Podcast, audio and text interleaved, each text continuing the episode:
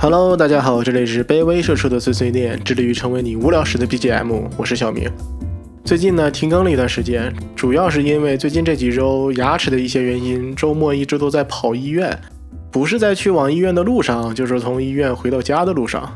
北京的夏天确实也是实在不太好受，本以为能从成都逃出来，回到北方，夏天能好受那么一点点。但在北京待了两年，说实话，我甚至开始有些想念在成都的那些日子了。虽然都是一样的热，但最起码成都每天晚上还能下场雨。况且夏天能在路上吃到一碗好吃的冰粉，也是一件令人舒爽的事情。哎，但说到底，我还是很讨厌夏天，实在是太热了，我有点受不了。好了，感觉有些说偏了，聊回来。除了之前一直在跑医院之外，最近我工作也比较忙，新接手了一些项目。负责的工作呢也增加了一部分，上班确实是一件十分耗尽精力的事情，再加上这大热的天儿，我还得出门来回跑，搞得我周末就只想要休息，播客的更新也就放缓了。不过呢，我牙的问题也已经接近尾声了，再去复查几次应该就差不多。工作倒还是很忙，但最起码也能省下一些时间。接下来我尽力保证周更吧，也把之前挖的坑都填一填。从上期节目大家的投票情况上来看，还是有一些同学想听我继续聊一聊学生思维这个话题的。那么我就恭敬不如从命了，开个坑慢慢填，慢慢聊，花几期时间把学生思维这件事情聊清楚、聊明白了。当然呢，也是因为我做这个话题不用准备太多，不像做其他职场话题或者是沟通技巧一样，需要回顾总结一下当初工作时遇到的那些奇葩事件。做学生思维的话就简单很多，毕竟我工作时间也没有那么长，也是从学生一点一点成为社畜的，况且还一直都在带实习生，几乎每过三个月左右就又要开始跟一批初入职场的同学们打交道，所以对于我来说，相比较其他的选题，做这个话题简直是轻松太多了。哎哎哎，我这可不是说我在偷懒哈，就是怎么说呢，做这个话题就是想选题容易一些。对，就是这个理由，这个理由说得过去。好了，不废话了。上一期节目呢，主要聊了聊职场中到底有没有老师，也再三的建议各位，如果在工作中遇到有困惑和不解的地方，一定要张嘴问，一定一定要张嘴问。而今天呢，我想吐槽另一个网上对于学生思维的刻板印象，就是过于玻璃心，受不了批评和打击。对此，我只想说，玻璃心不可怕。可怕的是，你把人家砸碎了之后，也不想着帮忙收拾收拾、粘一粘、修修补补，还能再用一阵。你非得嫌砸的不够碎，再踩上两脚，骂两句，甚至最后临走的时候还得回头再啐一口。你咋事情那么多呢？至于为啥我会这么说，你听我慢慢跟你聊。老规矩哈。以下的内容仅是我的一家之言，供大家参考使用。如果有任何疑问或者不同见解，欢迎在评论区里留言讨论哦，我都会看的。希望能在评论区里面见到大家。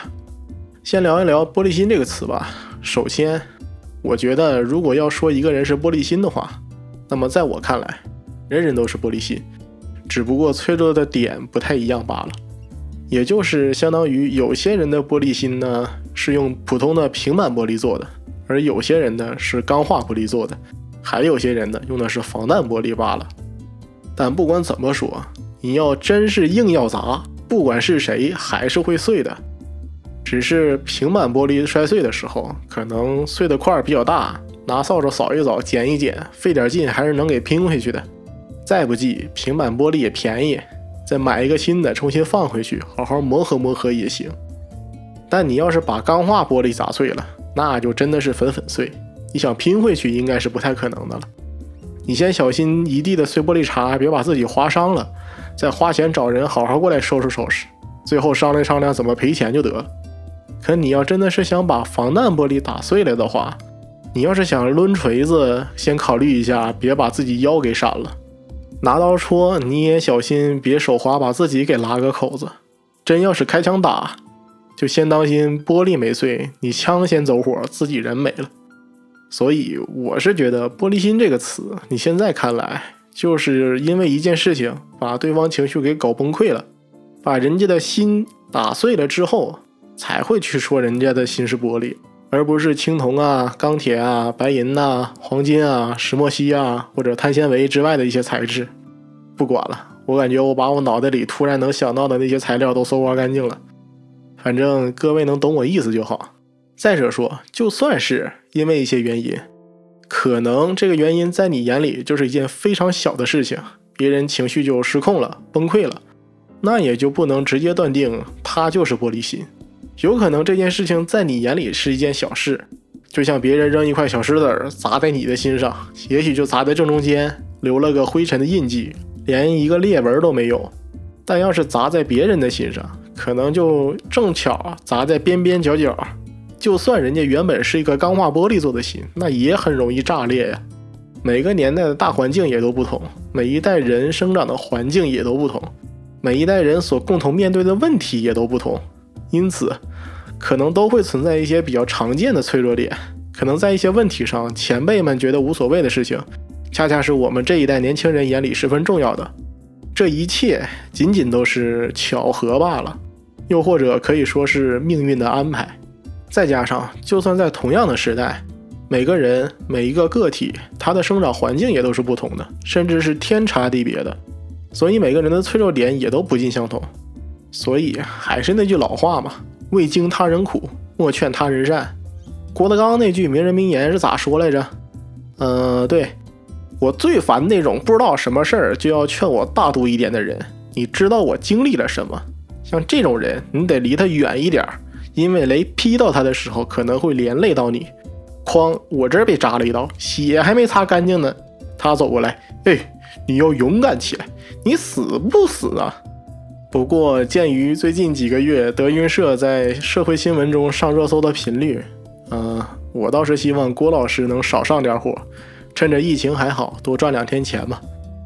嗯，话说回来哈，我真的很不理解一些人，就是你既然认定了对方是玻璃心，还是个平板玻璃，在桌子上本来就放不稳，碰一下就满桌子乱跑，还会旋转大跳、后空翻的那种。那你为啥不在打击到他的时候赶紧去扶一下，反倒是看人家掉桌子底下去摔得粉粉碎？就算你说没时间、没注意，那帮忙收拾收拾、扫扫地，能拼起来的话帮个忙也行啊。也不干，就走远不管了。你不管也行，我可以认为你俩之间没太多交集，也没啥情分。但能不能下次尽量避开这个雷区？哎，他也不，他还是跑过去反复横跳。不仅仅是有些领导会这样，有些同事也是这样，甚至有些下属也存在这种情况。就拿网上说学生思维那些文章常提的一点，就是受不了批评和打击。先说前面这个部分，受不了批评。我会受批评的前提是什么？肯定是我有些事情做得不好，做错了，造成了一些不好的结果，我才会受到批评。肯定得是有原因的吧？总不能我啥也没干，也没做错，你就批评我一顿。嗯，这么说可能会有一些问题，毕竟确实有可能我没做错的原因，是因为我确实啥都没干。嗯，这确实也会受批评，我的错，我不严谨了。那不管咋说，肯定都得是有原因的，也是造成了一些不好的结果，这无所谓，毕竟是个人都会犯错，也不存在从小到大一件错事都没做过的人。但在我眼里呢，如果这件事情发生了，我们第一时间需要寻求的是解决办法，看能不能够及时止损，尽可能的去减少它的影响，而不是第一时间开始定责归因，甚至开始甩锅。举个例子哈，是我跟我朋友都遇到过的一件事情，就是因为一些工作的原因，我们时常会需要跟其他公司有一些合作嘛，也会存在一些打款啊或者报销的一些需求。但毕竟每个人一开始接手工作的时候都会有不熟悉。甚至可能有些供应商或者甲方，他们要的一些材料比较奇怪，一些比较隔路子。呃，问同事，可能他们也都不是很了解，也不是很常见的，那就更不熟悉了嘛。反正因为种种原因，我们很可能会跟财务的同事去做沟通，确定一下填写材料的格式内容，然后提交之后开始走流程嘛。跟财务沟通的这段时间，也就难免会存在一些信息的偏差或者理解不到位的情况。就导致我这边按照财务的要求提交完材料了，等流程走到财务的时候，财务反馈你这个材料有问题，打回来需要修改之后，你再重新提交。在有些情况下，这个时间卡得很紧，我没有办法再走一遍流程，这个时候就需要跟财务去商讨解决办法。就在这个时候，我跟我朋友都遇到过很无语的状况，就是财务那边跟你扯，哎呀，你别说那么多，我之前都跟你说清楚了，是你自己没填明白。又或者是说我跟你说过那么多遍，现在有问题了，我这过不了，你不怪我，就是一副都是你的错，反正我不想背锅的态度。这时候我就真的很无语，我现在不想知道到底是谁的问题，我现在只想知道事情如今已经这样了，问题已经出现了，我们应该怎么去解决？如果是报销的话，我能不能去找替票？打款的话，我能不能先过流程？我后续补好了报销单或者是材料，我再交给你。又或者你把流程打回来，但能不能不过领导，我改好直接给你，等等等等。结果他还是那副态度，我不管，反正都你的锅，你自己去想办法。可能如果换做是别人，有些朋友会觉得自己有些委屈，不知所措了。但我当时是真的有一点火气。最后呢，我就找我领导去反馈这个问题了，也跟他说了一下这个项目的重要性，我也已经跟第三方进行沟通，说明了利害。最后让我的领导去解决了，但就是面对类似的这种事情，不同的领导他的解决办法也是有所不同的。我的领导呢，回来先跟我聊的是整个事情的来龙去脉，然后大家一起看一看到底出现了什么问题。最后呢，跟我说以后做事情细心一点，可以问的明确一些。如果线上文字聊不清楚的话，方便的话也可以通过语音，甚至直接线下找过去确定好细节。尽量别再犯类似的错误了。但我朋友的领导说的就是，你这点小事儿都干不好，你还能干点啥？我今天本来也很忙，我还得帮你处理这种事情，以后可别犯了。然后巴拉巴拉的说了一大堆。在我的眼里呢，我领导最后的这种解决办法可以算得上是批评，而我朋友的领导他就只是单纯的骂，完全跟批评没有什么关系。这里要说一下哈，我朋友跟我阐述的时候可能会有一些个人色彩。也可能说的没有那么难听，当然也有可能是自动净化过一些不能播出的语言。我们也遇到过一些很负责、积极解决问题的财务的同事，我也很理解各位做财务的每天处理茫茫多的单据，很累很辛苦。这碗水一定要端平，但是我还是很想再加一句：累和辛苦，并不是不想解决问题的理由。那什么是批评呢？批评的目的。就是让对方认识到自己的错误、欠缺、不足，给予对方警示，并说出一些自己的意见，从而帮助对方解决问题，下次不要再犯。批评的前提是理性的，是有理有据的，是合乎逻辑的，因此它才是会令人信服的。其余的种种，在我眼里可以算是指责，可以算是抱怨，甚至可以算作是批判。更过分的，它就是纯粹的骂，就是一种纯粹的情绪化输出。没有逻辑，没有论据，没有意见，只是输出自己的负面情绪，从而打击对方的自信或者是自尊。他的目的是给对方心理造成一些伤害，让他觉得疼，从而产生恐惧，让他不敢再次犯错。可是这么做真的有用吗？从某种角度上来讲，他也能达到防止对方不再犯错的效果。但是骂并没有给予对方自己对于这个问题的意见。也没有帮助对方去解决问题，让他之后能够用正确的方法去解决类似的问题，而更大概率是打击了对方的积极性。可能他之后面对类似的问题时，他最先想到的是逃避，是在内心中放弃去解决它。这样我就不会被骂了，加重了对方自我保护的一种意识。这样呢，不易于他的成长，也不易于他发现自己的缺陷，从而修复自己的短板。可不幸的是，目前基于种种原因。很多人常常会把这两个东西给混淆。其实有很多人可以接受批评，但不愿意被骂。但作为第三者或者作为其他人来说，就会说他受不了批评，是玻璃心。然后我们再聊一下什么是打击。我认为呢，职场中很多的打击，大部分都是来源于工作和业务本身的。就比如说我自己的绩效很难看，KPI 没有达成，跟同事之间差距太大。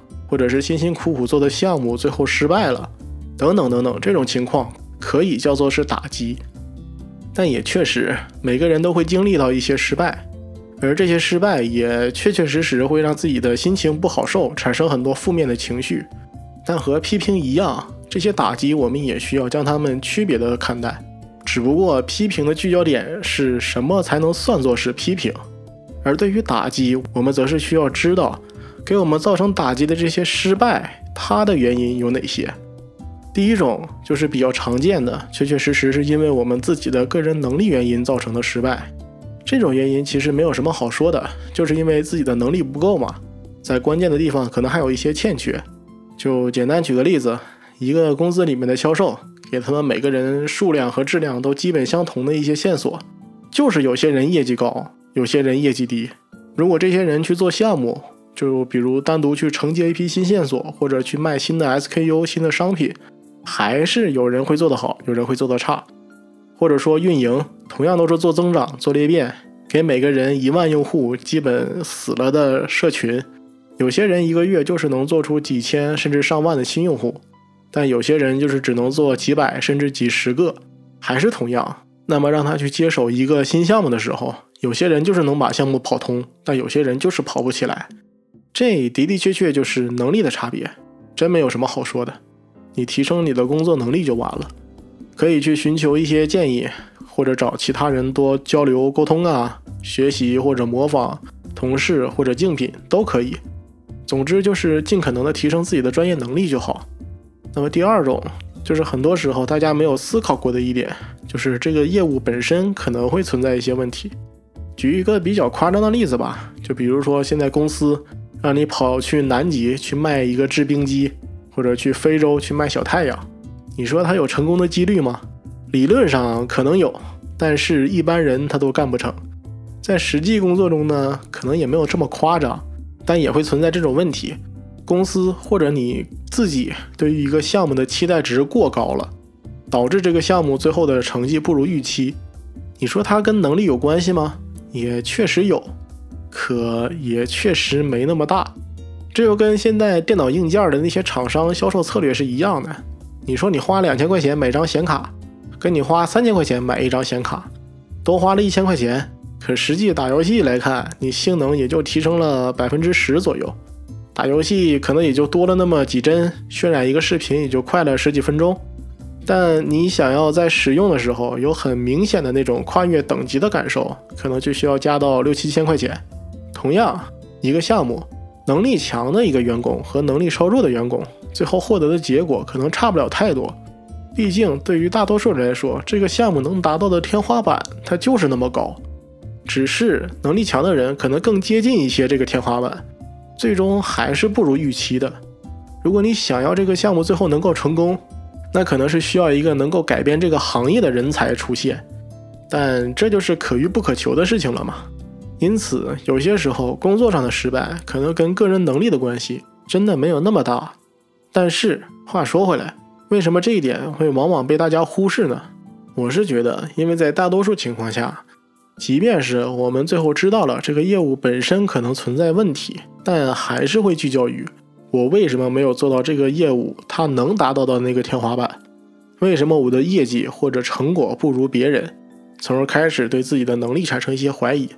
这可能是源于领导的压力，让你去做一个项目复盘，寻找失败的原因；也有可能是因为具体的工作能力是少数自己可以掌控的地方。至于业务方向，一般一个一线员工也没有什么话语权，所以就会将自己的能力问题进行放大。但在我看来，在面对一个项目失败的时候，我首先会去思考的是，这个项目本身是否存在一些问题。这不意味着说是将所有的原因都归结于客观环境，与自身努力无关。我同样会反思自己在这个项目工作中的不足之处。不过，如果一个项目真的是出现了一些问题，我会更多聚焦于这个项目应该如何进行改进，才有可能跑得通，而不是一味的纠结于是不是我自己的能力不够，为什么我做的不如其他人。这就像一群人在办公室里面打电话，所有人都打不通。但有些人一直在坚持拨号，但有些人呢，发现打不通之后，就等一段时间再打，打了一天，最后发现是办公室的电话线断了。结果呢，这一群人开始反思，即便是知道办公室的电话线断了，那为什么自己没有一直坚持拨号呢？为什么自己半途而废了呢？是不是自己不够努力？是不是自己的工作能力有问题？就是没有人问一句：为什么电话线会断呢？为什么我们没有发现电话线断了呢？就真的很可笑。好吧，今天就聊这么多。总的来说呢，本期节目就是主要聊一下我对于“玻璃心”这个词的看法，还有就是目前在职场中有很多很奇妙的行为。就是我发现网络上所批判的那些所谓的学生思维的缺点，其实是很多职场人士也存在的问题，甚至有些根本就不是一个问题，而是一个错误的环境和目前一些错误的职场规则，人为的将他们定义成了缺点和不足。这其实是一种扣帽子的行为。说白了，学生不应该背这个锅。这其实也代表着一种那些嘴里口口声声说着职场思维的人，他内心中的一些傲慢。就像玻璃心这个话题一样，只不过就是很多前辈基于自身的资历和经验，从而对于新人身上的缺点产生了一些轻视，冠冕堂皇的用一种过来人的姿态对他指指点点。将自己释放情绪的谩骂和理性的批评进行了混淆，甚至忽视业务本身存在的一些问题，从而去放大个人能力的不足，去打击个人的自信，最后将这一切都归结于一句“玻璃心”，从而盖棺定论。最起码，这不是我想看到的职场，也不是我想身处其中的职场。